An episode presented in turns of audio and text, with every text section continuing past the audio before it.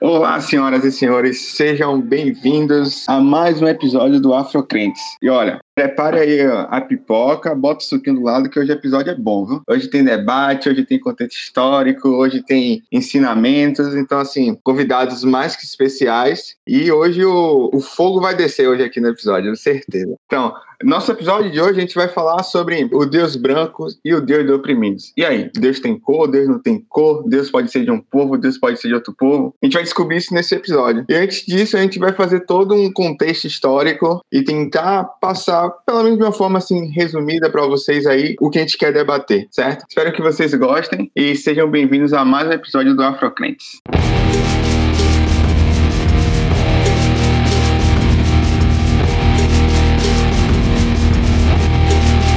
A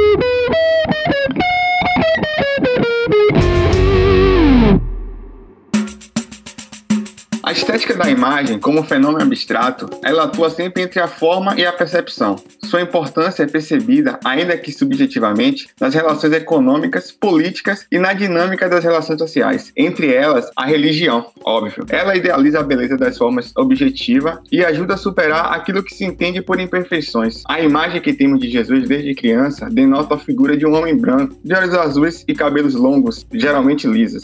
Um típico homem europeu. Essa estética existe no imaginário coletivo, quase como uma verdade inquestionável. Para além da imagem de Cristo ser construída dessa maneira, temos ainda todo um arquetipo de uma personalidade divina, permeado pela figura do masculino branco. Dificilmente a imagem de uma mulher virá à mente de uma pessoa ao pensar em Deus, seja pela ilusão ou pelo imaginário do coletivo, ou para não entender o processo do reconhecimento dos novos paradigmas e assim traçar as outras perspectivas desse imaginário. Ou seja, essas concepções não são naturais, nem tampouco são verdades, pelo contrário, são construções humanas marcadas pelas relações de poder e dominação. E hoje nós vamos tratar justamente desse tema, que é um tema importante que por muitos anos foi ignorado pela igreja: o Deus branco e os deuses oprimidos. Eu sou Igor Andrade e sejam bem-vindos a mais um episódio do Afrocast. Meu nome é Jackson Augusto e também seja bem-vindo a esse episódio que promete, né, do Afrocast. Então, o que a figura do Deus branco representa? O antropocentrismo, enquanto marco histórico da civilização humana, ganhou relevância principalmente no século XV, né, também com o processo iluminista. No entanto, a ideia de ter o homem como centro, né, segundo as narrativas bíblicas, já esteve presente, né, desde o Éden, a partir de Adão. Não é à toa que Adão se viu é, é seduzido, né, por essa ideia de se tornar igual a Deus. O desejo de ter a importância central, mas qual a figura desse homem e de, de humanidade, né, centralizadora? Quem é esse homem? Como ele se apresenta? As primeiras imagens que temos de Jesus são no final do século II, momento em que o império estava em decadência. O cristianismo crescia de maneira desordenada, ao passo que Roma tinha seu império constantemente atacado por povos periféricos. É, no século III já existia uma imagem de Jesus que foi encontrada nas catacumbas de São Calixto, em Roma. Né? Nessa representação, é, ele parecia com a pele negra, cabelos curtos e sem barba. E no século VI ocorre uma das coisas mais importantes para o mundo ocidental, tal como conhecemos hoje, a conversão de Roma, né, bem entre aspas, à fé cristã. No entanto, esse evento foi uma grande jogada política de Constantino, que teve como inspiração o lema Um Deus no céu e um imperador na terra. A partir daí foi instituído a figura do Jesus branco, um Deus à imagem e semelhança do homem servindo aos interesses políticos da época. Percebam como é interessante notar que o estereótipo que temos de Deus não é algo natural e aleatório. Refletir sobre esse assunto significa questionar paradigmas estabelecidos e tido como óbvios, naturais. Significa admitir que a nossa compreensão da realidade está dentro de uma estrutura social marcada pela colonização, pelo imperialismo, pela política e por esses interesses de manutenção de poder. O que um Deus branco representa? Em primeiro lugar, a branquitude. Qual a linguagem de um Deus que é constituído a partir da experiência colonial? Qual a liturgia e qual a doutrina desse Deus para todos os povos da Terra? De fato, não há na Bíblia nenhuma descrição literal física de Jesus. No entanto, seria uma inverdade pensar nele como um, um homem branco, loiro, dos olhos azuis, tal como é retratado em inúmeros filmes é, de Paixão de Cristo. Jesus histórico, sem dúvidas, era um homem preto, judeu, proveniente da região afro-oriental do mundo, tal qual todas as pessoas que nasciam naquela região. Muitas igrejas fora da Europa o representam como um homem de pele escura, No entanto, o Brasil é um país marcado pela colonização e por isso ficamos refém do imaginário coletivo do colonizador. E aí, já entrando nessa, nesse lugar né, de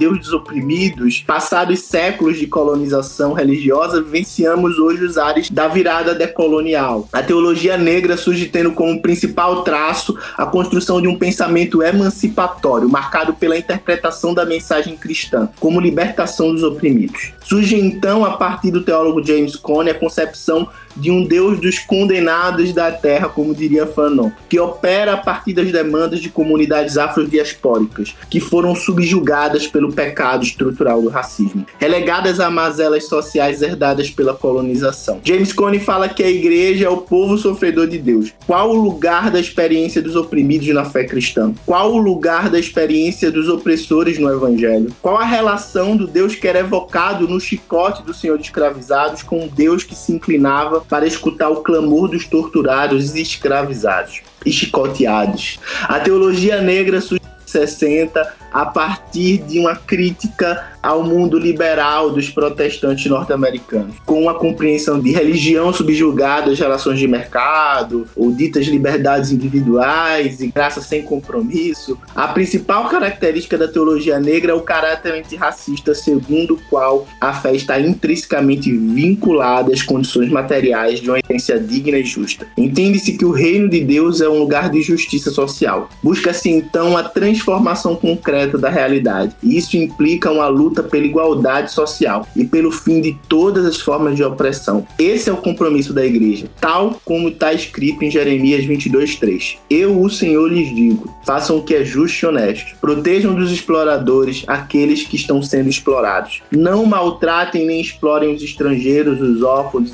e as viúvas. Não matem pessoas inocentes neste lugar sagrado. É isso. Então, vamos lá agora, depois dessa introdução do episódio, eu vou pedir para vocês se apresentarem. Queria começar aí por, pelo visitante aí que, que tá fora do eixo aí do Nordeste, né, o, o Felipe. Então, dos anjos, fala aí pra gente quem é você, pessoal, saber mais sobre você aqui. Olá, galera. Bom dia, boa tarde, boa noite para quem estiver ouvindo a gente aí pelas redes. Bom, prazer estar aqui. Eu sou Felipe dos Anjos, eu sou do Rio de Janeiro, de São Gonçalo, no Rio de Janeiro, é, mas estou aqui em São Paulo há um pouco mais de três anos. Pesquiso religião e violência nas ciências da religião e também desenvolvo o Ministério Pastoral aqui na Igreja Batista de Água Branca há um pouco mais de três anos. E é isso, sou vascaíno, sofredor, colonizado aí por esse time lá de Portugal. E é isso. Esse aí sou eu, casado com a Jéssica, pai da Lara, e é um prazer estar aqui com vocês. Acho que depois de uma introdução como essa, a gente poderia fazer uma oração, pedir perdão a Deus pela construção histórica do nosso cristianismo e concluir esse podcast, porque essa introdução foi pesadíssima e suficiente aí pra gente já entrar numa, numa angústia, numa revisão profunda. Obrigado pelo convite, prazer estar aqui com vocês. É, muito bom, muito bom, valeu, Zé. E Leno, né? Leno de Andrade aqui, nosso conterrâneo, diretamente de Aracaju, de Sergipe. É, fala aí, Leno, quem é você? Se apresenta aí pra, pra galera do Afrocritcast. Primeiramente, faço coro aí o que Felipe falou e fiquei impactado com esse texto de introdução. Fiquei até pensando, o que é que eu vou falar depois? É, então, eu sou Leno de Andrade, sou de Aracaju, Sergipe, sou graduado em História pela Universidade Federal de Sergipe, mestre em Ciências da Religião pela mesma universidade, onde eu tive a oportunidade de fazer uma análise crítica da teologia negra, e sou membro do GPCOR, que é o grupo de pesquisa correlativos, estudos em cultura e religião, também aqui do nosso programa de Ciências da Religião da universidade. É isso, né? É, agradeço a oportunidade, o convite de poder poder estar dialogando com vocês. Que massa, que massa então que vocês que vocês estão aqui, né? Eu acredito que, assim como eu, Jackson também está muito feliz, né, pela presença de vocês. É, a gente sabe que vocês estão usando modéstia aí em dizer que ah, o texto foi isso, a introdução foi isso, a introdução foi aquilo. A gente sabe que o debate vai ser ainda mais rico do que o que a gente pôde fazer aqui. Cara, os caras falam muito, é, velho. O cara fala muito. É Felipe tá Vamos lá. É, assim, a gente vai jogar algumas perguntas perguntas, a gente vai conversando e vamos tentar trazer todo esse panorama histórico. Assim, para início de conversa, eu queria saber de vocês por que a imagem de Jesus negro incomoda tanto a igreja, né? Inclusive ser visto, dependendo do local, como heresia. E por que essa ideia do Jesus branco que revela a verdadeira face de Deus, sabe? Eu queria que vocês falassem justamente isso, porque essa imagem do Jesus branco, a igreja entende que é o Jesus, o Deus verdadeiro, e porque se a gente refletir ele como negro, a gente pode ser causado até como herege. Eu queria que vocês, né, falassem um pouco sobre isso. É uma exploração aí de doutorado, né, a fazer. Mas eu acho que eu quero começar por um ponto que vocês ressaltaram já na introdução, que é a relação da produção da imagem, as forças e composições de força do plano político e do plano histórico, assim. Infelizmente, por uma questão de método, a teologia ocidental tende a ocultar esse segundo lugar, assim, o, o lugar cultural e o lugar histórico da produção dos seus sentidos, da produção dos seus signos, dos seus significados. E esse é um problema que alcança metodologicamente a construção ocidental da teologia, uma teologia que, como vai dizer mesmo o Achille Mbembe, é uma teologia que pensa a si mesmo e difunde-se no plano cultural como um processo é, desenraizado das disputas históricas, das disputas políticas e das disputas sociais que precisam, em contrapartida, de uma produção é, estética ou de uma produção imagética, de imaginário. Né? Não existe disputa política, produção política que prescinda de uma produção estética, de uma produção de imaginário e mesmo de uma de certas imagens como forma de governo e condução de condutas, tanto no plano ideológico quanto no plano psíquico ou psicopolítico. Os movimentos históricos, os movimentos sociais, os movimentos políticos, eles precisam de certas imagens e imaginações. E na história dessa desse cristianismo ocidental, né? E aí o Leno e outros historiadores historiadores vão, vão decupar melhor essa, essa problemática. Eu vou trabalhar aqui, talvez, no plano metodológico da teologia, mas na história da construção desse Deus branco, ou na história da, da nossa colonização, a partir dessa ideia do Deus branco, as populações colonizadas, elas receberam, ao mesmo tempo que receberam essa imagem do Deus branco, receberam uma, um complexo, o Fanon também fala isso, né? Receberam um complexo de, de forças e um complexo de imposições de poder, de, de imposições de vontade, de imposições de desejo, que foram construindo no imaginário imaginário das populações colonizadas esse Deus branco como o Deus verdade, ou como o único Deus verdadeiro. A gente poderia examinar esse procedimento, ou a história desse procedimento, por meio de uma noção mesmo bíblica da ideia de idolatria e como há toda uma política de assassínio ou de genocídio de alteridades por parte de uma imagem única, de uma imagem total, de uma imagem genocida mesmo, né? Essa imagem, essa espécie desse mono monoteísmo é, genocida. A gente poderia analisar isso da perspectiva da própria teologia, com conceitos como idolatria, mas eu prefiro dialogar aqui inicialmente com esses autores que estudaram a colonização para mostrar que, entre aspas, né, como parceiro dessa ideia de Deus, uma série de dispositivos coloniais que vão, de certa forma, modelando os desejos, as subjetividades e também as populações e os territórios para consolidar a noção de que esse Deus único, de que esse Deus moderno, de que esse Deus indivíduo, de que esse Deus razão, de que esse Deus mercado e de que esse Deus homem é ao mesmo tempo a verdade sobre aquilo que o outro deve crer e sobre aquilo e sobre como o outro deve viver. Então, produz-se esse Deus verdadeiro, esse Deus único, esse Deus branco, esse Deus homem, no uso ou no manejo de muita violência. E a gente ainda não teve tempo suficiente para investigar o quanto esse, essas violências produzem complexos, produzem disposições, produzem, eu vou agora usar uma palavra de crente, né? Produzem conversões em, em vários tipos de experiências humanas. É, então, é a violência colonial, utilizando o dispositivo Deus como a verdade, como a soberania, como o absoluto, é, que vai modelando e enraizando essa verdade nas consciências dos povos colonizados. Então, assim, eu diria inicialmente que a violência colonial e os seus muitos dispositivos consolidaram esse Deus, esse Deus branco, esse Deus moderno, é como o Deus verdadeiro. E aí, para a gente é, relativizar essa presença tão soberana, tão onipotente e ao mesmo tempo tão violenta, a gente precisa investigar, de novo, né? Falando com Fanon novamente, a gente precisa investigar é, todos os complexos, complexos aqui ele está dando um caráter bem psiquiátrico a esse sofrimento, né? Todos os complexos e todas as estruturas mentais, afetivas, psíquicas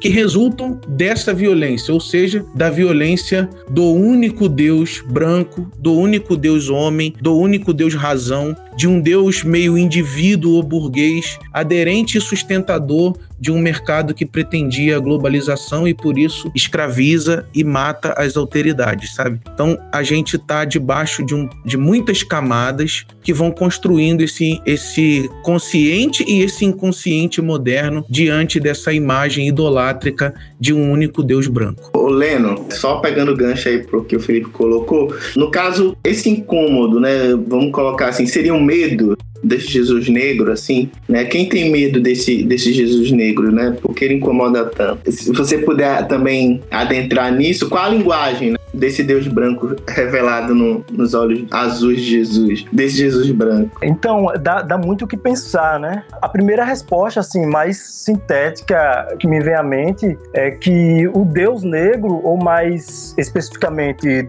dentro de uma tradição cristã, o Jesus negro, ele incomoda porque ele é completamente contraditório ao projeto de modernidade eurocêntrico, né? É, ou seja, desde que a modernidade ela é constituída, ela é, ela é, constituída a partir de um modelo eurocêntrico. Então são há, cinco séculos, né, há 500 anos, para esse modelo de modernidade, a figura de um Deus negro, de, de um Jesus Cristo negro, é completamente contraditória. E por que é contraditória? Porque essa modernidade, como afirmam alguns autores decoloniais, né, como o Walter Minolo, o Hannibal Quirrano e o Ramon Grossfogel, essa modernidade ela tem como princípio organizador o racismo. Então, todas as relações é, objetivas e subjetivas, elas são fundamentadas pelo racismo, pela hierarquia de raças, ou seja, a, a própria ideia de raça é uma construção moderna, né? Há quem diga que o racismo sempre existiu e sempre existiu, ele sempre vai existir, né? Então, eleva-se o racismo a uma categoria de eternidade, mas é uma noção equivocada, não? A, a ideia de raça ela é socialmente construída, né? Então, nesse contexto social, histórico específico que a gente vive, né? Apesar que a gente pensa de um tempo longo, né? Que é 500 anos, mas se formos medir, né? A história da humanidade é um, é um período curto e muito recente, né? É impossível se, se imaginar a figura de um, de um Jesus negro dentro desses padrões. Por outro lado, né? A figura do, do Jesus branco, né? Ela serve a esse modelo porque é o modelo padrão, né? Então, assim como o Felipe falou, essa, a colonialidade ela se dá não só dentro das relações econômicas de exploração de trabalho, de explorações do corpo, mas também se dá no imaginário. E aí tem um papel fundamental, que é a colonialidade da nossa subjetividade. Então, pensar né, em um tempo, né, um período histórico, onde a Europa e todo o seu padrão fenotípico né, e do, do imaginário é, é o único modelo possível, é contraditório, é uma pedra no sapato a gente afirmar que existe um Deus negro, que existe um Jesus negro, ou a gente fazer uma crítica né, a esse modelo de, de Deus branco, uma pedra no sapato para esse tipo de ideologia, né? Ou seja, é, para concluir, a modernidade que a gente vive é uma modernidade do imperialismo da narrativa única, né? Então, todas as outras formas de ser, formas de contar histórias, né, de criar, de produzir, elas são subalternizadas, né? Que não fica de fora também o, a, a, produção né, de linguagem teológica, que é o que a gente está falando, né? São linguagens teológicas que partem de contextos sociais e interesses políticos diversos, né? Sejam dos grupos dominantes, né, representados aí pela branquitude, ou sejam pelos diversos grupos subalternizados os negros, africanos, afrodiaspóricos, né? Enfim, e tantos outros povos. E a segunda pergunta, Jacques, que você faz, né, o que é que representa esses olhos azuis né, do Jesus? Para mim, representa isso que eu acabei de falar, né? É, é uma violência que se impõe pelo imperialismo de uma narrativa única, né? De um padrão único, de uma forma única de ser. Todas aquelas formas que fogem, né, que escapam desse modelo, elas são, de uma linguagem também teológica ou religiosa, elas são demonizadas. Né? Então, se várias dimensões, se na dimensão política nós somos excluídos, é, social somos excluídos, se na dimensão econômica somos explorados, na dimensão re religiosa, teológica, nós somos demonizados. Então, essa figura de Jesus branco, nesse contexto específico que a gente vive, para mim representa isso, né? A demonização de todas as outras formas de ser, inclusive do, da dimensão ética do Jesus como testemunhado na Bíblia. No caso, exclusão, né, exploração e demonização seria aí a tríade né, que você falou. É isso. Lennon, em cima disso mesmo que você falou, né? Essa demonização. Como é que esse, essa branquitude, né? Do Jesus, como é que ele molda a fé das pessoas, assim, na sua concepção? Como é que essa imagem branca, né? Vai direcionando a nossa, a nossa fé? Como é que você vê isso? Então, para mim, né, eu penso que essa imagem de Jesus branco que chega nas Américas através da, do processo de, de colonização, exploração do trabalho compulsório, ela é colonizadora porque ela foi antes colonizada. Então, como o próprio texto de vocês apresentam, essa imagem de Jesus branco ela não existe desde sempre, né? Ela também, ela foi uma, ela foi uma criação, ela é forjada, né? E mesmo que o, o texto bíblico, né, não, não explore a imagem física do Jesus, mas através de, de um, do exegese, de uma análise até histórica, né, a gente pode concluir que realmente esse Jesus não é branco, né, e que há imagens antes, né, desse Jesus renascentista, que representações de, de Jesus negro, como das igrejas coptas. Então, essa imagem de Jesus branco, ela induz as pessoas a se orientar, né, por uma compreensão ética que só é possível a partir das construções da perspectiva da branquitude. Então, é, diríamos que fora da branquitude e não a salvação. É, é, essa imagem, né? É, é, essa noção, é essa orientação que essa imagem, que essa construção desse Jesus branco impõe. Não é, não é fora da, de Jesus, não é fora do amor, é, é fora da branquitude ou da cultura branca, não a salvação. E daí tudo que escape a isso, né? Seja em termos, quer dizer, em termos de, de amplo sentido cultural, né? Que a gente fala de Deus, a gente pergunta se Deus tem cor ou não, né? A gente diria que a linguagem teológica, que é, que é o único meio, quer dizer, o único meio que a gente tem para falar sobre Deus é a nossa linguagem, que é limitada, contingente, é histórica. Ela tem cor, né? Então, torna-se aí uma questão de cultura, né? Não de orientação para o divino, mas de cultura. E seria essa frase, né? Fora da cultura branca ou fora da branquitude não há salvação. então, nós, negros, nesse sentido, já estamos desde sempre, desde o nosso nascimento, ou antes do nosso nascimento, já condenados à perdição, que é a, a leitura teológica daquela velha bula papal que legitimou a escravização dos africanos pelos, pelas monarquias ibéricas. Né? É essa é a construção teológica deles. Felipe, se quiser, você pode até responder também em cima do que Leno falou também, mas eu queria só contextualizar aqui uma coisa. Eu vi uma vez uma pregação sua, né, e você falava sobre imagem. E aí eu lembro que você, na pregação, você falava sobre, acho que é um terno verde, né, que você é desse tempo que viu essa imagem de um pastor que ele tinha que ser assim e usava jargões evangélicos, né, na sua pregação. Depois você viu um, um outro estereotipo de pessoas que se vestiam é, meio hipster, né, usando camisa xadrez, não sei o que. Então você lembra justamente. Uhum. E aí eu queria, a pergunta também que eu queria complementar é, será que um dia a igreja ela vai deixar de ver essa imagem do, do Deus branco, do Jesus dos olhos azuis e vai começar a ver a imagem de um Deus preto. É, não sei se você entendeu o que quis fazer essa comparação, uhum. mas o que, que você acha disso aí?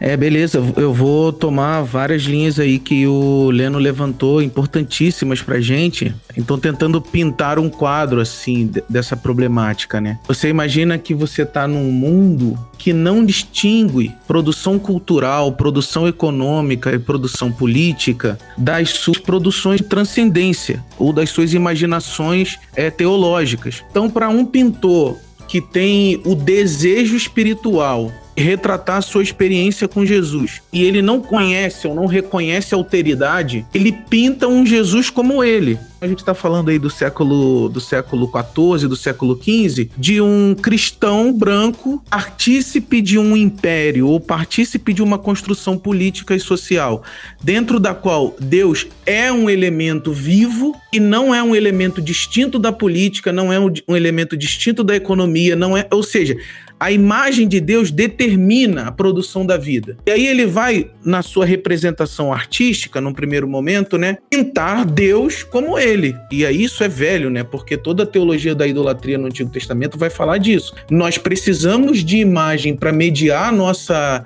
experiência de mundo, nós precisamos de linguagem para mediar a nossa experiência de mundo, e aí a gente acaba tendo uma relação com a imagem, com a linguagem, produzindo imagem e linguagem a nossa imagem e semelhança. Nós somos produtores de Deus.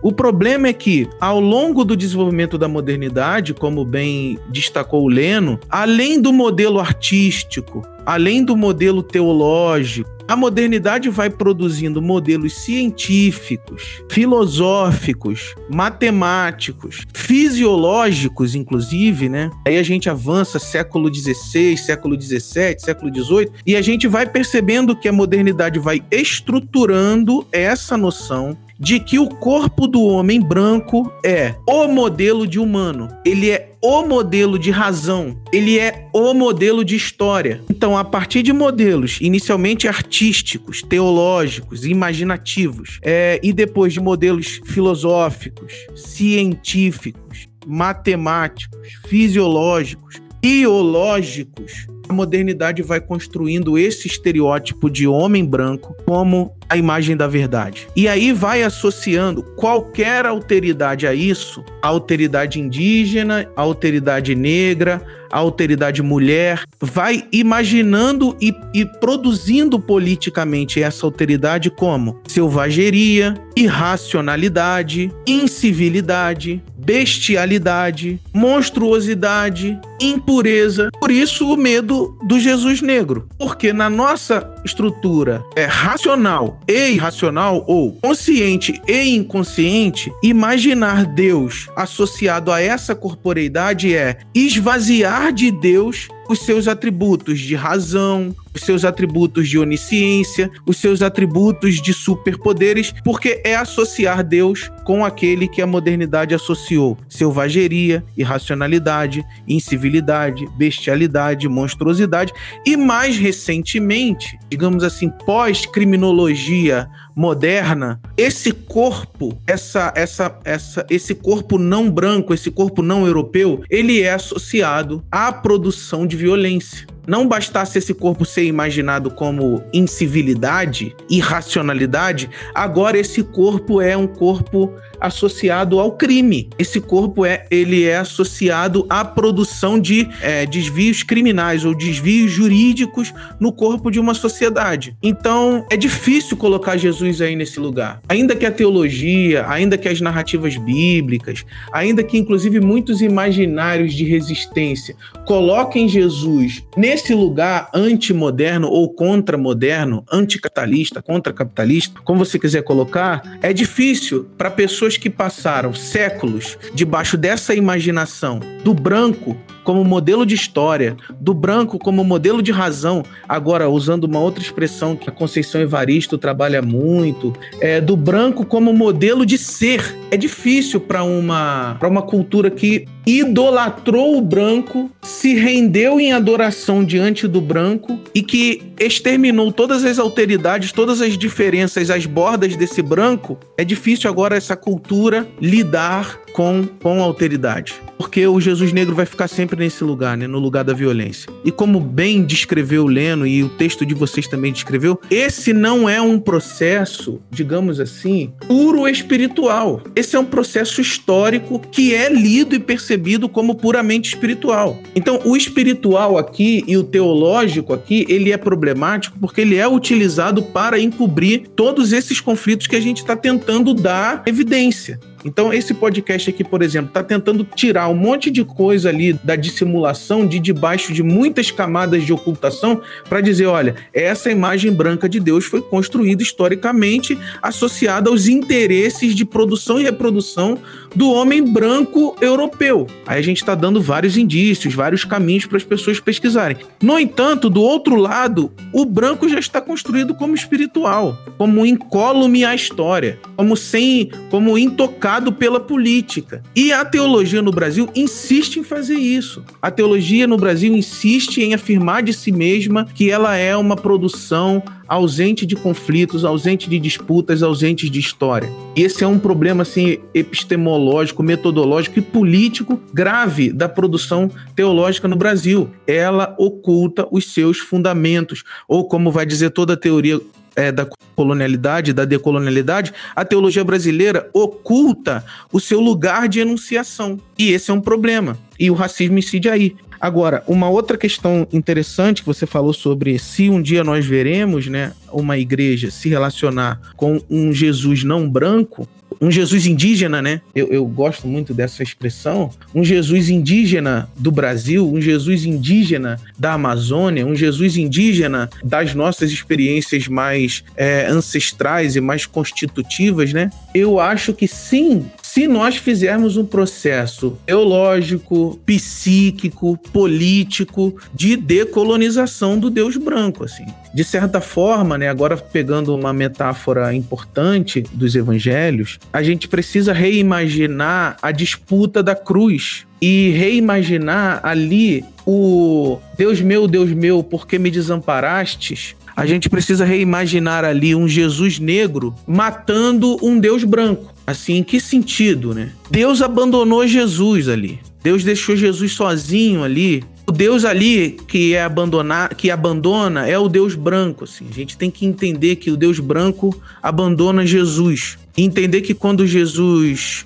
que quando Jesus morre, Jesus morre da branquitude ou Jesus morre nas mãos desse Deus branco que tem necessidade da morte do seu filho para satisfazer a sua pureza, esse ideal também muito tosco da teologia, que é o ideal de pureza. Então, esse Deus que tem ideal de pureza, esse Deus que tem ideal de, de uma justiça que não pode se relacionar com as dores do mundo, é esse Deus que mata Jesus. E esse Deus é branco. E a gente precisa ficar com o Jesus e não com o Deus que assassina Jesus entender que a branquitude assassina o Jesus negro e a gente abraçar o Jesus que está sendo assassinado pela branquitude e deixar morrer esse Deus definitivamente. Inclusive o Deus que a filosofia das suspeitas da modernidade tenta matar é esse Deus da branquitude, o Deus desse modelo de ser puro, desse modelo de ser branco. Então acho que a gente tem que fazer um processo de matar e de, e de enterrar esse Deus para que para que Jesus de Nazaré, esse sim, né, que é ressuscitado, que é o Deus da ressurreição, ele reapareça entre nós. E aí se Jesus de Nazaré reaparecer entre nós, pós assassinato ou, ou pós-funeral desse Deus branco, aí sim a gente vai poder se identificar mais e melhor com ele, com a sua indianeidade, ou seja, com a sua relação com a terra, com a sua relação com o corpo, com a sua relação com o desejo, com a sua relação com a nossa história. Mas para isso precisa morrer um Deus. O Deus que eu acredito que morre na crucificação de Jesus é o Deus branco. É porque um Deus com ideais de pureza, ele só poderia mesmo abandonar Jesus de Nazaré na cruz. E como nós somos crentes, nós somos seguidores de Jesus, a gente precisa abraçar Jesus e não ao Deus que que o abandona e que o mata na cruz. E o Deus que abandona Jesus é esse Deus branco. Um Deus que não pode lidar com o fato de Jesus ser um indígena da Palestina do primeiro século. O indígena, no sentido de que ele é um pertencente desse chão. O indígena é o oposto do alienígena. É, então, o indígena é aquele que pertence à terra, enquanto o alienígena é aquele que está alienado do mundo, ausente do mundo. Jesus é um indígena da Palestina. E a gente precisa entender que o Deus que abandona Jesus ali é esse Deus embranquecido pelas teologias ocidentais. A gente precisa ficar não com o Deus que abandona Jesus, mas com o Jesus abandonado e ressuscitado no poder do Espírito, para destruir esse modelo de ser. Se esse modelo de ser branco for é, eficientemente destruído, especialmente na nossa experiência brasileira de fé, aí a gente vai começar a enxergar o Jesus indígena da Palestina. E como bem disse já o Leno, o Jesus indígena da Palestina, ele não parece com o Thor da Marvel, certo? Ele não parece com o Justin Timberlake, ele não parece com um com, sei lá, com essas imagens aí. Ele é um Jesus nativo de uma terra sofrida, nativo de uma experiência cultural de resistência e nativo de uma experiência geopolítica, né, geofísica, que faz do corpo dele um corpo é, marcado assim pelo que a gente chamaria é, de negritude, pelo que a modernidade chamaria de selvageria, pelo que a modernidade chamaria de incivilidade, pelo que a modernidade chamaria de monstruoso. Então a gente precisa se reencontrar com esse corpo indígena de Jesus aí. Vamos deixar um pouco mais ácida essa discussão é, sobre a imagem né, de, desse Deus. Aqui a gente não tem muita papa na língua, como ele fala aqui. Assim. Teve um texto do Pedro Dulce, né, para quem gosta aí, nada contra Mentira, não sei. É, mas hum. tem um texto dele que ele fala justamente sobre a imagem de Jesus e ele posta isso logo após o desfile da Mangueira. Aí ele diz o seguinte no texto: ele fala assim, quando se muda a imagem do, do Jesus homem por uma mulher, né, uma pessoa trans, ou quem quer que hum. seja, ele fala que mudamos toda a religião. Quem chegou a essa conclusão foi o C.S. Lewis, um artigo contra a ordenação das mulheres. Então, assim, e no final, né, e aí ele usa toda essa base do artigo contra a ordenação das mulheres, e no final ele fala que não estamos sendo fiéis ao espírito da religião cristã quando compatibilizamos o sacrifício de Cristo com a morte de qualquer outra pessoa. Enfim, eu acho que isso dá um pouco o tom do, do da teologia que a gente está querendo falar aqui, que pinta esse Deus de branco, e que tem só total ciência de que sim, quando a gente fala é, de mudança de paradigma, imagem de Cristo, a gente também muda a religião, a gente também move as estruturas da religião, a gente não tá falando da mesma religião. Isso aí é fato. E é muito interessante isso, porque recentemente, né, ele, enfim, muita gente também elogiou o Emicida pelo, pela fala dele lá no Roda Vida. E o Emicida, ele tem uma frase muito famosa, né? Mais ou menos assim, né? Eu vi Deus, ele é uma mulher preta. E o Dulce também elogiou o Emicida recentemente. Então, assim, perceba também como é, eu não sei se é uma falta de honestidade sobre a teologia que é praticada, mas essa concordância, é, muitas vezes até com a pauta racial, e ao mesmo tempo escrevendo coisas e textos como esse, é muito recorrente é, na teologia brasileira. A gente não consegue, às vezes, linkar as duas coisas explicar como tudo isso está ligado e não tem como a gente é, concordar com o Emicida né, e com o pensamento político e religioso do Emicida se a gente escreve um texto desse. Então, é, por que a imagem de um, de um Deus cristão causa tanto escândalo assim, né? Por que esse Deus encarnado nos oprimidos escandaliza a igreja brasileira, Leno? Ah, então, vamos lá. Primeiro, eu amo essa frase de Emicida, né?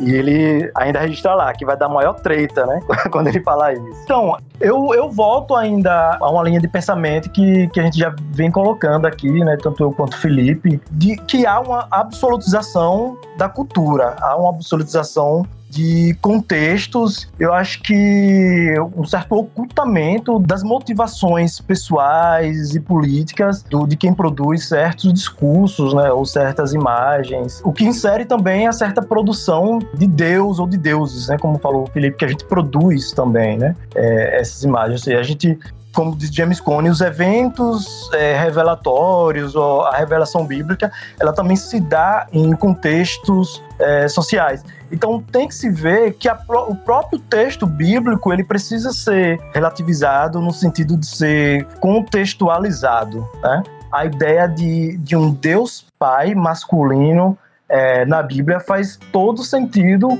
com o contexto em que esses textos foram produzidos, né? Agora, o sentido para o que essas narrativas apontam, elas permitem desdobramentos que não se prendam, né, a gênero, que não se prenda a formas específicas de, de cultura. Acho que o, que o que se prende são, são critérios, né? Critérios de como de dar voz a quem foi silenciado, né? De libertar quem foi escravizado. Ou seja, enfim, de da possibilidade de realização das potencialidades humanas, né? Que no fim é isso que James Cone vê na Bíblia, né? É um, é um texto que humaniza aqueles que foram desumanizados. E nesse sentido, né? Se, se esse Deus da Bíblia é esse Deus que, que toma a forma do oprimido, né? Que toma a forma daquele que foi desumanizado para restituir a sua humanidade, restituir em, em um certo contexto social, né? Mas ao mesmo tempo apontando que essa humanidade ela nunca foi em sua essência quebrada.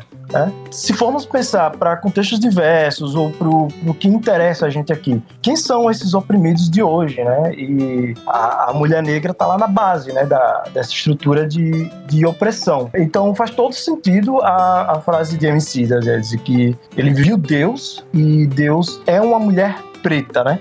Isso não significa, por outro lado, que quando os teólogos negros, né, o a gente, no caso, no caso eu, que sou simpático à, à teologia negra e concordo em, em vários pontos, isso não significa que a gente afirmar a imagem de um Deus negro ou, além disso, um Deus mulher negra não é um fruto, não é um resultado de, de uma imposição ou dos nossos anseios políticos. Tem a ver com isso? Tem, mas não, não é um resultado exclusivamente da nossa vontade política. Né? Isso parte de uma relação, de uma análise dialética que a gente faz do nosso contexto social com o que está descrito na Bíblia. Então, se a gente falar, se a gente afirmar que o Jesus negro é herético, Tá, a gente pode afirmar que sim, mas a gente precisa complementar que ele é tão herético quanto a figura de um Jesus periférico da Palestina, carpinteiro, seja de profissões subalternizadas, daquele contexto né, de domínio de Império Romano, de um Jesus que andava né, e ouvia as narrativas, né, dialogava com todos os, os oprimidos, excluídos da, daquela sociedade e que morreu entre ladrões. Então, a gente precisa afirmar isso, que o Jesus é negro, é herético, sim, mas tão herético quanto o Jesus bíblico, que afinal de contas foi assassinado tanto pelo Império Romano, né, por a perseguição política, né, como preso político, tanto por ser considerado um, um herético dentro do viés religioso mesmo, né, do, do, dos saduceus e fariseus. Então é isso. Talvez eu tenha me perdido um pouco aqui na, na, na sua pergunta. É, a gente vai desenrolando e vai tomando outros caminhos, mas é, é mais ou menos isso a ideia. Se eu não responder a sua pergunta, eu peço desculpa e posso refazer depois, rearticular isso. Não, tranquilo. Felipe? É, eu tava procurando o texto aqui, mas eu quero comentar mesmo esse texto que você leu pra gente. É o seguinte, olha só. Primeiro, dizer que essa observação, essa análise, pessoalmente ou moralmente direcionada a um pastor ou a um indivíduo que disse a frase, mas o quanto ela é representativa do problema que a gente está tentando abordar. Não se trata do Pedro, né? Se trata de como essa frase ela é representativa de toda essa problemática que a gente está colocando aqui. E uma das coisas que é muito complicada, né, de lidar com essa frase é o excesso de singularização, né? Mudar a imagem, mudar a religião. É justamente essa percepção que não se sustenta. A imagem qual imagem? A imagem copta? A imagem etíope? A imagem grega? A imagem, sabe? A imagem qual? A imagem do Egito? A imagem de qual das Áfricas, sabe? Esse modo de colocar o cristianismo, como se o cristianismo fosse essa singularidade toda, como se o cristianismo protestante reformado fosse essa singularidade toda, essa é a problema, essa é a problemática aí nessa, nessa colocação. Porque só para começar, né? Segundo que sim, cara, é mudar a imagem. E sim, é mudar a religião, porque nós não queremos, ou pelo menos eu não quero, um cristianismo que seja uno dessa forma, cara. Um cristianismo que seja pensado, produzido e oferecido como um pacote fixo, rígido e extremamente violento às alteridades e às diferenças. Não quero mesmo essa ideia. E não concordo mesmo com essa ideia. Então, se se trata de mudar essa imagem que se pretende universal, que se pretende totalizadora, que se pretende singular de Deus, ó, o camarada tá assumindo que é essa imagem aí protestante, essa imagem aí moderna e essa imagem aí branca que é a imagem de Deus. Ele está assumindo. Quando ele diz que a gente não pode fazer nenhum desvio padrão nessa imagem, ele está assumindo que é essa a imagem da verdade. Ou seja, tudo que a gente passou o programa inteiro aqui dizendo que não é possível de, de sustentar uma imagem moderna, uma imagem é, branca, uma imagem masculina de Deus, não é possível sustentar essa uma imagem, o texto está colocando essa problemática. Mudar a imagem. Mudar qual imagem? A imagem do cristianismo europeu do C.S. Lewis. É isso que o Pedro está dizendo que a gente não pode mudar. E o meu problema é justamente com essa singularização. Porque você vai voltar onde? Você vai voltar nas cavernas do século III, você vai voltar nas cavernas do século IV e esperar que nas cavernas do século IV, nas cavernas do século III, a imagem de Jesus é a imagem que C.S. Lewis produz de Jesus. Ou é a imagem que o protestantismo reformado produz de Jesus, sabe? E aí você vai chegar para os cristãos do século III, do século IV e vai dizer que eles não são cristãos, eles não são seguidores de Jesus, porque a imaginação que eles fazem de Jesus não é a imaginação. A gente vai dizer então que eles estão mudando a ordem da experiência religiosa deles, porque a experiência religiosa deles não se enquadra esteticamente e politicamente com a imagem moderna que se tem de Deus, sabe? E não perceber nisso uma puta de uma violência, eu não, eu não, eu não entendo isso. Eu acho assim, você colocou uma coisa, Jackson. É o que? Isso é desonestidade, isso é desinformação? Então, eu quero dizer uma coisa sobre isso, assim. Existem muitos irmãos devotos desse Deus branco. Então, eles falam a partir da fé deles. Eles têm fé nesse Deus branco. Então, eles vão defender a fé deles até a morte. Tá tudo bem. Existem outros desinformados. Eles só não sabem, eles só não conhecem a iconografia, eles não conhecem as antropologias dessas imagens, eles não conhecem, eles só são desinformados a esse respeito. Existem outros que são desonestos mesmo. Eles sabem, eles viram, eles ouviram, eles pesquisaram, mas não interessa para eles trazer essas imagens à tona. E eu acho que existem outros que são funcionários das suas denominações e de seus programas programas teológicos. Eles sabem, eles, eles conhecem, eles estão informados, eles estudaram, mas eles não podem, por uma questão de função, de exercer um lugar na estrutura denominacional, dentro de uma estrutura denominacional, na qual ele não pode falar o que ele sabe. Então, o conhecimento dele é um conhecimento que está empregado naquela estrutura denominacional e teológica. E eu, sinceramente, cara, eu tenho dificuldade de achar que o Dult é desinformado, desonesto e qualquer coisa do tipo.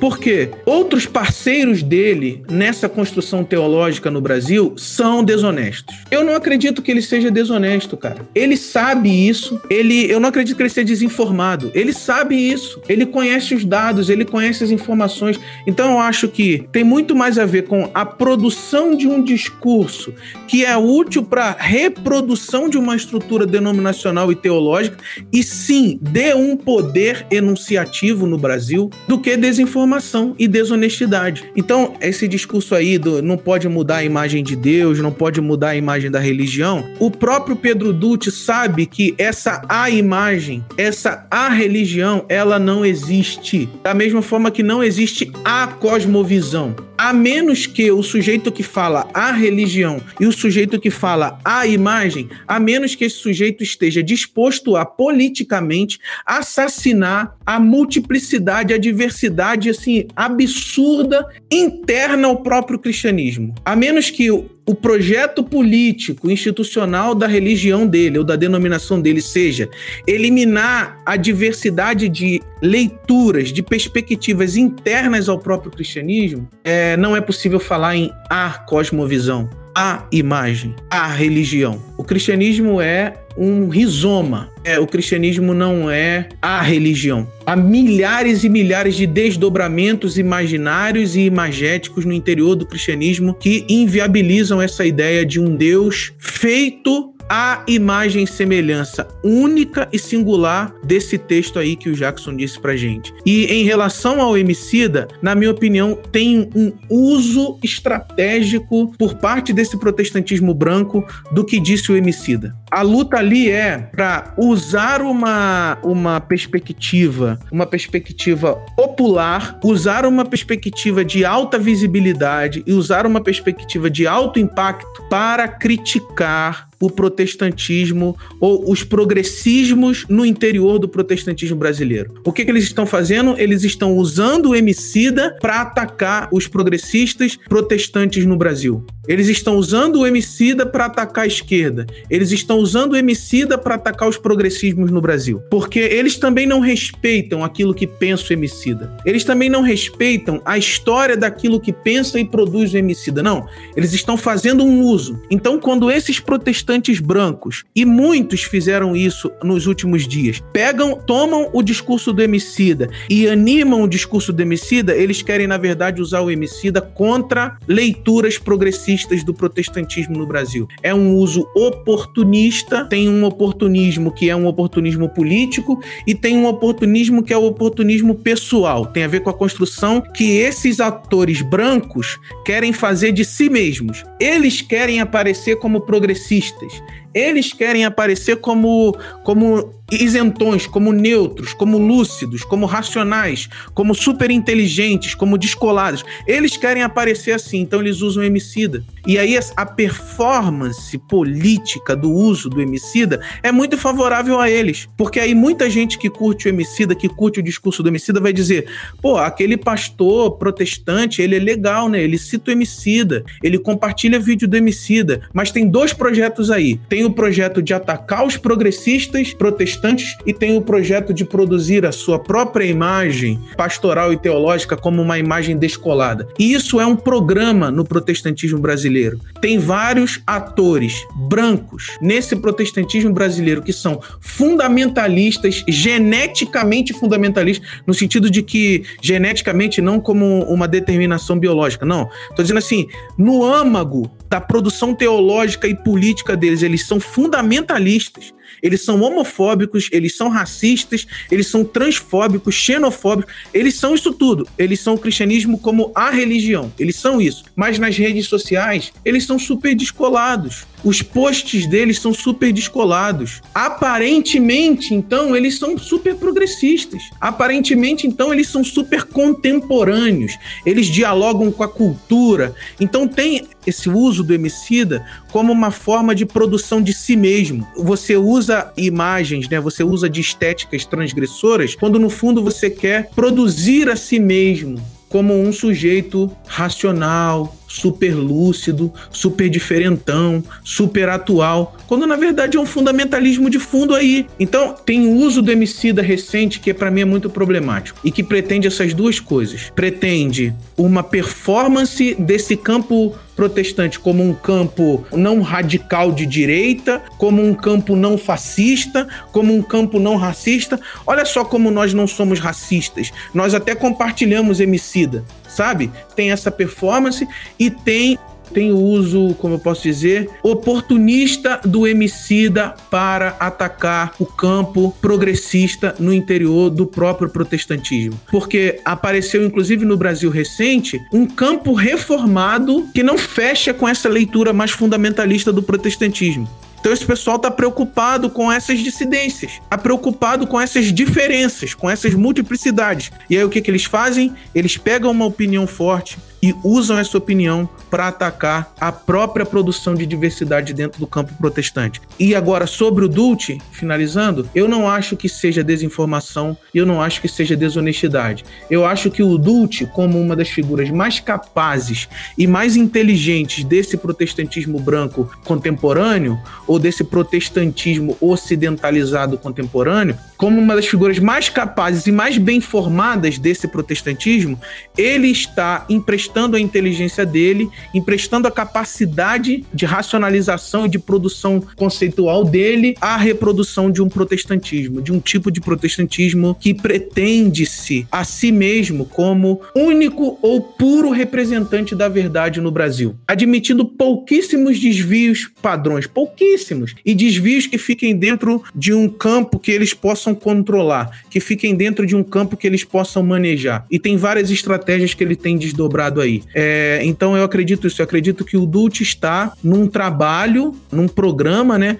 de produção teológica que tem como um dos objetos utilizar as melhores vozes jovens do Brasil para repetir esse programa ocidental branco no Brasil. Mas ele, ele é uma pessoa super capaz, ele é uma pessoa que conhece esses dados que a gente está falando aqui, ele é uma pessoa que conhece essas informações que a gente está vinculando aqui, mas trabalha nessa denominação, nessa estrutura, e dentro dessa estrutura não pode apresentar esses argumentos com com plausibilidade. Ele tem que pegar a inteligência dele o tempo inteiro e trabalhar contra a plausibilidade desses argumentos e contra a historicidade desses argumentos, sabe? Então acho que é por aí. Como um bom pentecostal, vou falar aqui aquele jargão, né? Fala Deus. Leno, lá no, no, livro de Salmos, né, 119, fala assim: A tua palavra é a verdade desde o princípio, e cada um dos teus juízos dura para sempre. Forçando um pouquinho a barra, mas assim, você acha que hoje a teologia brasileira, né, ela precisa fazer uma reparação teológica sobre essa compreensão dos textos bíblicos quando se fala dos oprimidos? Com certeza, com certeza. Acho que os problemas fundamentais que existe que que a gente tem discutido aqui, né, nesse episódio, são problemas de hermenêutica. Não há é, linguagem teológica ou bíblica fora de hermenêutica, fora de interpretação, e essas interpretações, elas não estão desligadas de, de, de tudo isso e todas as camadas que a gente tem colocado aqui, né, de interesses políticos, de condicionamentos sociais, históricos, enfim, situações econômicas. Inclusive, eu acho que uma das coisas fundamentais que a tradição religiosa cristã no Brasil, né, e hermenêutica predominantemente branca, precisa fazer uma revisão, inclusive do que se entende por verdade. O que é essa verdade, né? Será que as interpretações, né, é uma pergunta retórica, né? Será que as interpretações que essa tradição de hermenêutica branca faz da Bíblia, ela é a própria verdade? Eu acredito que não, né? E a gente está falando aqui muito de, de, teologia negra e tal, mas eu recorro aqui também ao Tillich, né? Que ele tem uma, uma compreensão de, de constituição hermenêutica teológica, para mim, assim, com algumas ressalvas, mas eu acho que é brilhante, né? Fundamental para a gente entender, né? Que ele, que ele diz que toda a teologia ela, ela se sustenta, né? Em dois polos, né? O polo do, da situação, que é o contexto, texto, né? E das interpretações que se faz e da mensagem contida na verdade, na verdade eterna da Bíblia, né? Então ele fala da verdade eterna, mas ele fala que essa verdade ela é de forma fragmentada, não, não saberia dizer agora o adjetivo, mas de forma fragmentada, ela é interpretada por cada grupo e cada contexto e cada época. Então ela não se confunde, a interpretação ela não se confunde com a verdade. Por outro contrário, né? Ela é uma interpretação da verdade, né?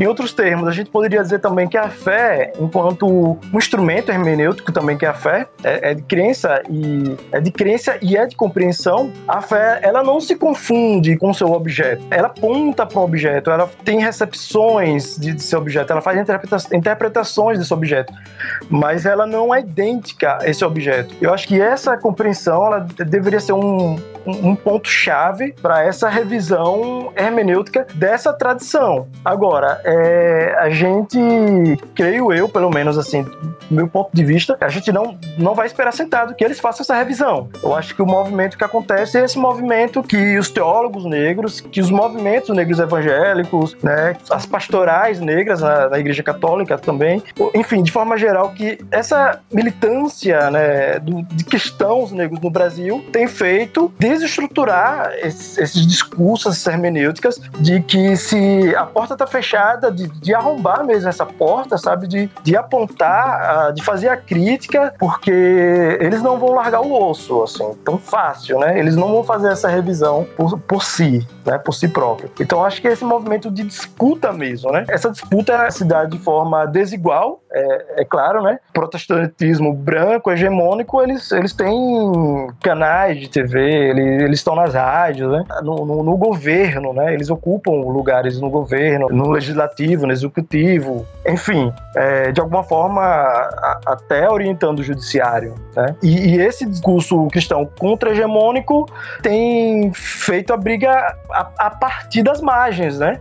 Eu acho que, inclusive, esse podcast aqui, o, o Afrocrente Cast, é um, é um exemplo disso, né? De uma dessas ferramentas de disputa né, hermenêutica, né? De disputa de, de política, de disputa do próprio espaço religioso, né, do que significa ser cristão, né, atualmente. Porque eu, eu assim como o Felipe tem apontado, eu particularmente sou simpático à noção de cristianismo, né, de pluralidade, né. Eu acho que a luta se dá pelo descentramento, né, pela destruturação de um centro que não seja substituído por um novo centro, né, de, de um, no, de um novo imperialismo discursivo, mas de que, que haja é, descentralizações mesmo, né, de formas de, de narrar Deus, né, de linguagens teológicas, de, de crenças. No entanto, o James Cone coloca também que esse relativismo ele, ele tem um limite, né, para quem se identifica enquanto cristão que é orientado pela figura de Jesus como está testemunhada na Bíblia, né? Então, pela pluralidade de perspectivas cristãs, agora apontando também que todo aquele cristianismo que não está vinculado a uma orientação ética,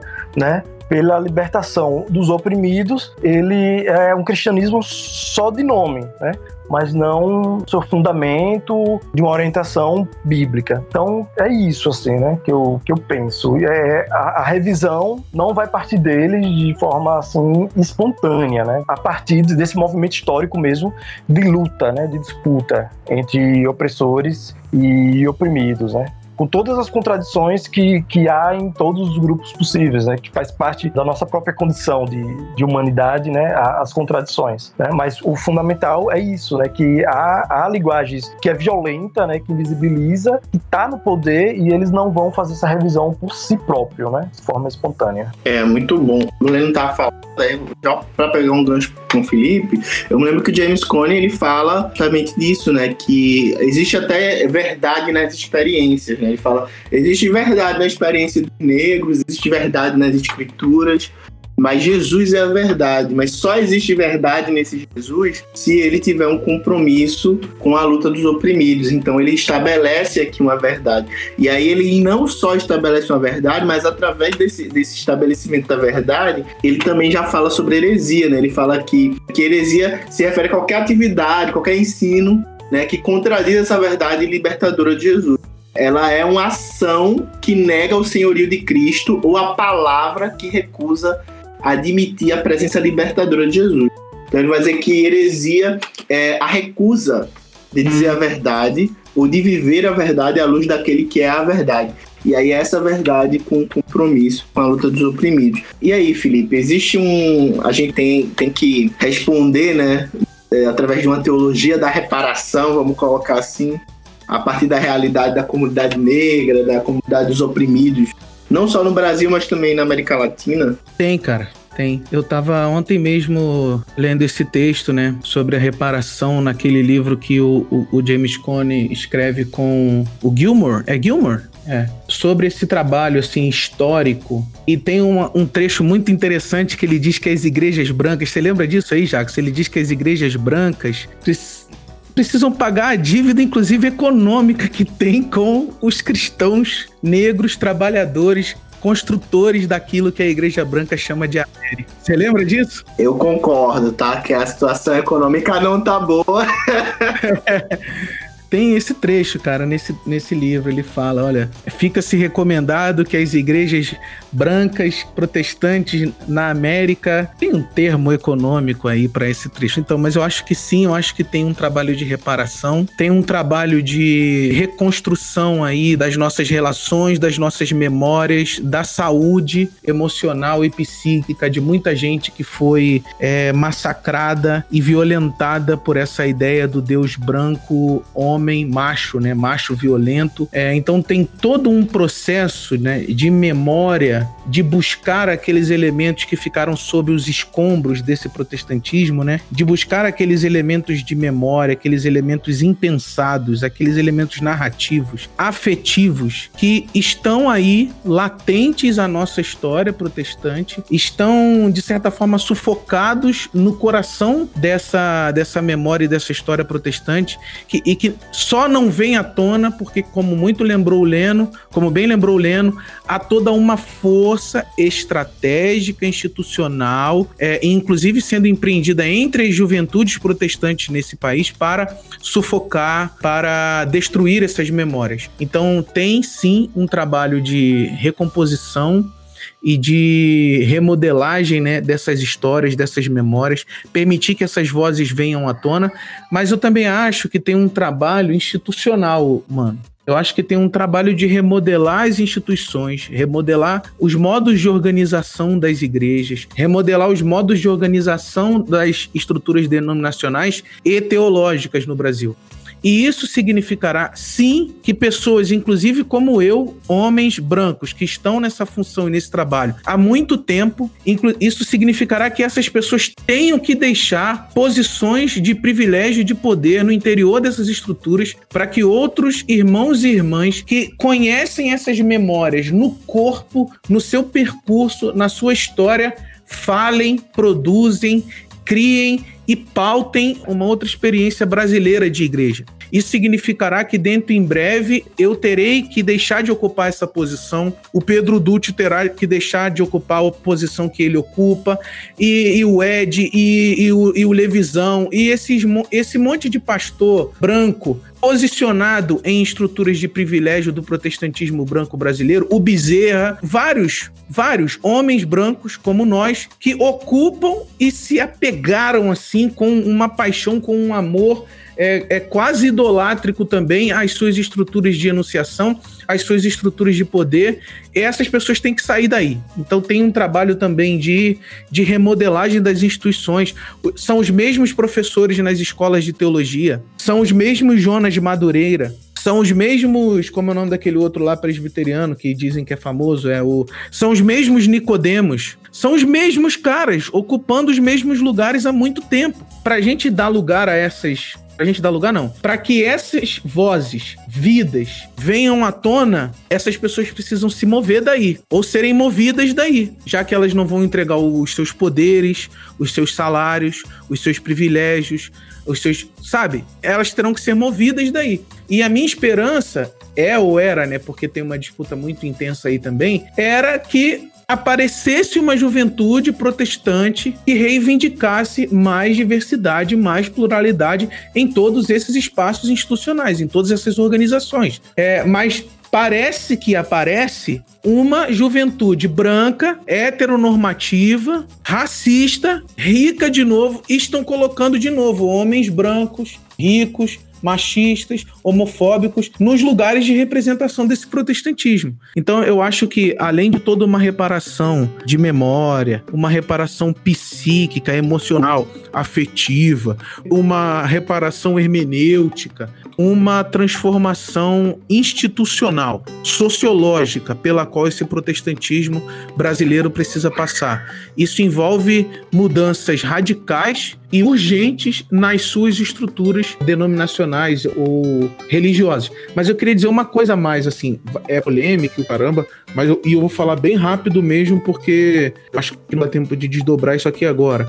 Mas além disso, para além das suas preocupações institucionais e religiosas e tal, e teológicas, eu ainda acredito que em termos de reparação, de construção de memória, de busca de narrativas vencidas, de busca das vozes dos explorados, dos violentados, por esse racismo estrutural do qual o protestantismo faz parte, eu acho que a gente ainda tinha que se engajar com pautas de maior utilidade social, de maior utilidade pública. Por exemplo, eu acredito num protestantismo que se engaje na promoção de uma campanha mesmo, ou de um movimento é, contra o racismo estrutural e estruturante da cultura política no Brasil. Que mobilize jovens, que mobilize igrejas, mobilize igrejas mesmo, por exemplo, numa campanha de descriminalização das drogas, para que essa guerra que mata jovens, negros, periféricos, para que essa guerra encontre um fim na cultura e na história brasileira. Eu ainda diria que a gente poderia aprofundar o nosso protestantismo é, na direção de uma, de uma campanha, de um movimento, de uma política de desmilitarização da polícia, de uma polícia que mata jovem, que mata jovem negro, que mata jovem periférico. Eu ainda acredito que a gente poderia mobilizar nossas igrejas, nossas pastorais, para acolher pessoas vítimas de violência de Estado. Essa reparação, essa transformação institucional que vai reparar os pecados históricos e estruturais do protestantismo, essa reparação ela não pode ser feita apenas no interior das nossas estruturas religiosas, porque as nossas estruturas religiosas, elas em conexão com estruturas do Estado e com estruturas do mercado que matam jovens negros e periféricos nesse país. A gente precisa de uma reparação que extrapole o âmbito institucional da religião e a nossa cultura política, a nossa cultura social nesse país, é porque o racismo que estrutura o protestantismo e estrutura a sociedade, ele faz dessas estruturas, dessas, dessas instituições, instituições solidárias pela morte. O governo de mortes ou a necropolítica em operação no Brasil de hoje não é um fenômeno meramente político ou não é um fenômeno meramente de Estado ou mercado. É um fenômeno do qual o nosso protestantismo, tão racista quanto as estruturas sociais, ou racistas como reprodução das estruturas sociais, nós também somos responsáveis por essa cultura de morte. Então a gente deve agir dentro e fora das nossas igrejas para modificar essas. É, a gente falta até palavras aqui para falar, mas é isso. Eu tô de verdade muito impactado, né, com tudo que foi dito aqui. Eu queria agradecer, né, a presença tanto do Felipe quanto do Leno. Palavras fortes, palavras importantes, né? Palavras de conscientização.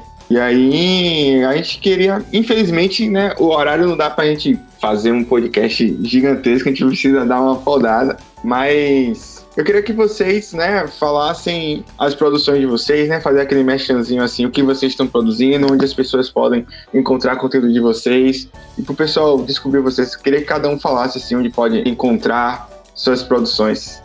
Então, eu defendi a dissertação há pouco tempo, né? Tem foi em abril, poucos meses. É, ela não está ainda no repositório da, da universidade da UFES, né? Para algumas pessoas eu enviei por e-mail, algumas poucas pessoas. Então, quem tiver curiosidade posso fazer isso, mas em breve, se tiver no repositório, vou divulgar assim o link e tal para a galera acessar. Né? Fora isso, tem um artigo que eu publiquei, né, é, em parceria com o orientador, o Joel Massal, que se intitula A Teologia Negra da Libertação em James Cone, aspectos de sua hermenêutica contextual a partir de Os Deus dos Oprimidos. Né? Ela está na revista Interações da PUC Minas, né? Essa é a produção, né? Agora tô naquele naquele ato pós pós pós graduação, né? Pós mestrado. Tô pensando em escrever projeto para doutorado, procurando emprego e esperando a, a, nova temporada de Greenleaf. É basicamente o que eu tenho feito agora nesses últimos meses na quarentena. Só para fechar, assim, como uma última palavra, né, que esses discursos, né, que de teológicos, negros, enfim, não só negros, mas discursos teológicos que estão à margem desse discurso teológico hegemônico, que é, é, importante que a gente reconstitua né, esses discursos que dê visibilidade, não que dê voz, que eles já têm voz, mas que se faça ser escutado e que também a gente se atente para que a, a gente não se prenda também a um modelo de discurso teológico muito preso a instituições religiosas, né? É, é importante a gente pensar que esses discursos teológicos eles são produzidos para além da, da esfera religiosa institucional Inclusive, vocês, mesmo aqui do, do podcast, né? Fiquei muito feliz por saber que vocês fizeram um episódio sobre o pagode, né? Adorei o, o trocadilho. Então, é, de, de, forma assim, bem emblemática, né? A música brasileira, uma música afro-brasileira, ela também é uma fonte de pensamento, de produção, de, de discurso teológico e religioso, né? Então eu, eu vejo muito discurso teológico quando ouço Racionais, quando ouço Emicida, quando, quando ouço Edson Gomes, né, que é mais conhecido aqui no Nordeste, né, é da Bahia, de Cachoeira, né, quando a gente ouve sambas, quando a gente ouve Cartola, né, o cavaquinho, e na, nas conversas, nos diálogos com, com as pessoas mais anônimas, né, os nossos avós, avós, tios, tias, mães, pais, os nossos negros, os negros da, das nossas comunidades, que a gente se atente pra, também para esses discursos, né, que estão à margem da margem, né? Então, basicamente é isso e fico feliz por estar participando aqui e já na expectativa, né, para ouvir o, o episódio e tal e, e, os próximos que estão por vir. Longa vida. É muito bom, muito bom, né? É só para lembrar mesmo das movimentações que acontecem, né? No dia que a gente está gravando hoje, também é o mesmo dia que vai ter o, o, encontro nacional de negras cristãs, né? Inclusive a Marcel Mena Lopes. Quem sabe aí um dia a gente traz ela aqui no, no podcast, ela vai estar tá falando lá enfim, fora outras teólogas negras. Então, quando você traz esse, esse lugar da produção da teologia negra, é muito importante, sim, ter esse aspecto público, né? Principalmente no, no Brasil, que a maioria são de pessoas negras. Mas é isso. Felipe. Bom, galera, quero agradecer muito aí o convite, a, a experiência. Conhecer e ouvir mais de perto o Leno, prazer. Conhecer também o Igor. Foi, foi muito, muito também, assim, emocionante. E ah, foi um prazer gigante estar com vocês uma vez. Eu acho que esses papos, essas especulações, esses sonhos que a gente levantam aqui, de certa forma, me mantém vivo e acreditando em em possibilidades cada vez mais remotas e cada vez mais ameaçadas nesse Brasil protestante, né? Então, é, acompanhar a obra, o trabalho de cada um de vocês, tudo que o Jackson produz na internet, é, o texto, de, os textos de vocês, as pesquisas de vocês, é um modo de eu continuar acreditando. Eu costumo dizer que essa comunidade que se cria ao redor desses sonhos, cada vez aparentemente cada vez mais inviáveis, né? São as comunidades que redimem, assim, redimem a nossa fé, a nossa esperança e nos faz continuar acreditando. Eu tive a sensação ali em 2000, de 2018 para cá, o fundamentalismo estava de certa forma roubando furtando, assim, meio, meio roubar, matar e destruir, sabe? O fundamentalismo estava meio roubando, matando e destruindo certos e vários futuros, assim, puxando, como se estivesse puxando de debaixo dos pés de muita gente os futuros que estavam sendo construídos. Mas graças a Deus aparecem iniciativas como essa, graças a Deus aparecem pessoas como Leno, como Jackson, como Igor e muitos outros homens e mulheres que estão resistindo e criando saídas, criando êxodos, né, para a gente fazer mais uma vez uma memória à teologia negra e a toda a sua produção. É, então, fico feliz com isso. Esses êxodos me animam, é, me faz sonhar cada vez mais. E então, assim, você me acha no Instagram, arroba dos Anjos Felipe, com dois L's. E eu publiquei a minha dissertação recentemente, vai quase fazer um ano, né? Mas eu acho recente, porque eu tô tanto tempo aqui nesse clima de pandemia que, enfim, esse ano foi uma loucura. Então eu publiquei a minha dissertação com o título Biopolíticas do Sacrifício, onde eu tento entender a relação entre religião e militarização no curso das unidades de polícia pacificadora no Rio de Janeiro. Você acha na editora Recriar ou na Amazon? É, além disso, a editora Recriar publicou também um título chamado Mulheres em Foco, organização da professora Claudete, da Faculdade Unida de Vitória e tem um texto meu lá sobre é, o meu projeto agora do doutorado, que é a escuta de mães evangélicas de jovens mortos pela polícia. Eu faço uma etnografia é, da experiência religiosa delas, uma experiência que combate toda essa estrutura necropolítica do Estado, né? A partir de uma fé pentecostal. Então eu acompanho elas.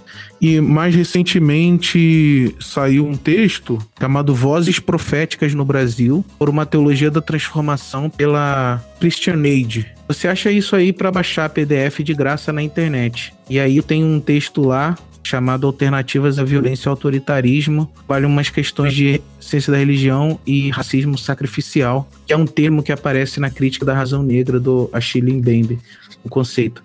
E lá, e nesse texto também tem. Esse livro também tem textos da Nancy Cardoso, do Fábio Pi, do Gondim, da Yuri Orozco e do Ronilson Pacheco e da Bianca Almeida. Então é um conjunto de ensaios que a gente publicou como resultado de um congresso. É, no ano passado também. E em breve vai sair um comentário herético à, à carta de Paulo aos Gálatas, que eu escrevi junto com o Kenny, eu faço uns comentários é, teológico-políticos da carta aos Gálatas, bem livre, bem experimental, assim, bem nessa perspectiva que o Leno colocou pra gente de disputar hermenêuticas e percepções do texto bíblico. Vai sair em breve aí, deve sair até setembro, deve estar na rua aí. E as outras, outras heresias eu escrevo no meu blog, na internet.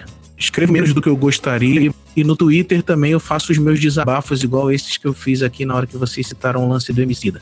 É isso, galera. Prazer estar aqui com vocês. Obrigado mesmo quem tem ouvido os outros, o que o Espírito diz às igrejas, né? Eu acho que é isso, velho. Os caras falaram muito bem. Acho que a discussão foi muito bacana. E é aquilo de sempre, né, pessoal? Quem não me segue, pode me seguir lá no Instagram, eu tô no Twitter. E aí, daqui a uns dias, vamos ter algumas novidades aí no campo. É, como eu sou, eu mexo com, com criação, né? Visual, essas coisas. Então a gente vai ter algumas novidades aí pro futuro. Acredito que quando esse episódio sair, as coisas vai estar. O que eu tô produzindo vai sair muito próximo. Então, vocês podem acompanhar aí no, no futuro aí.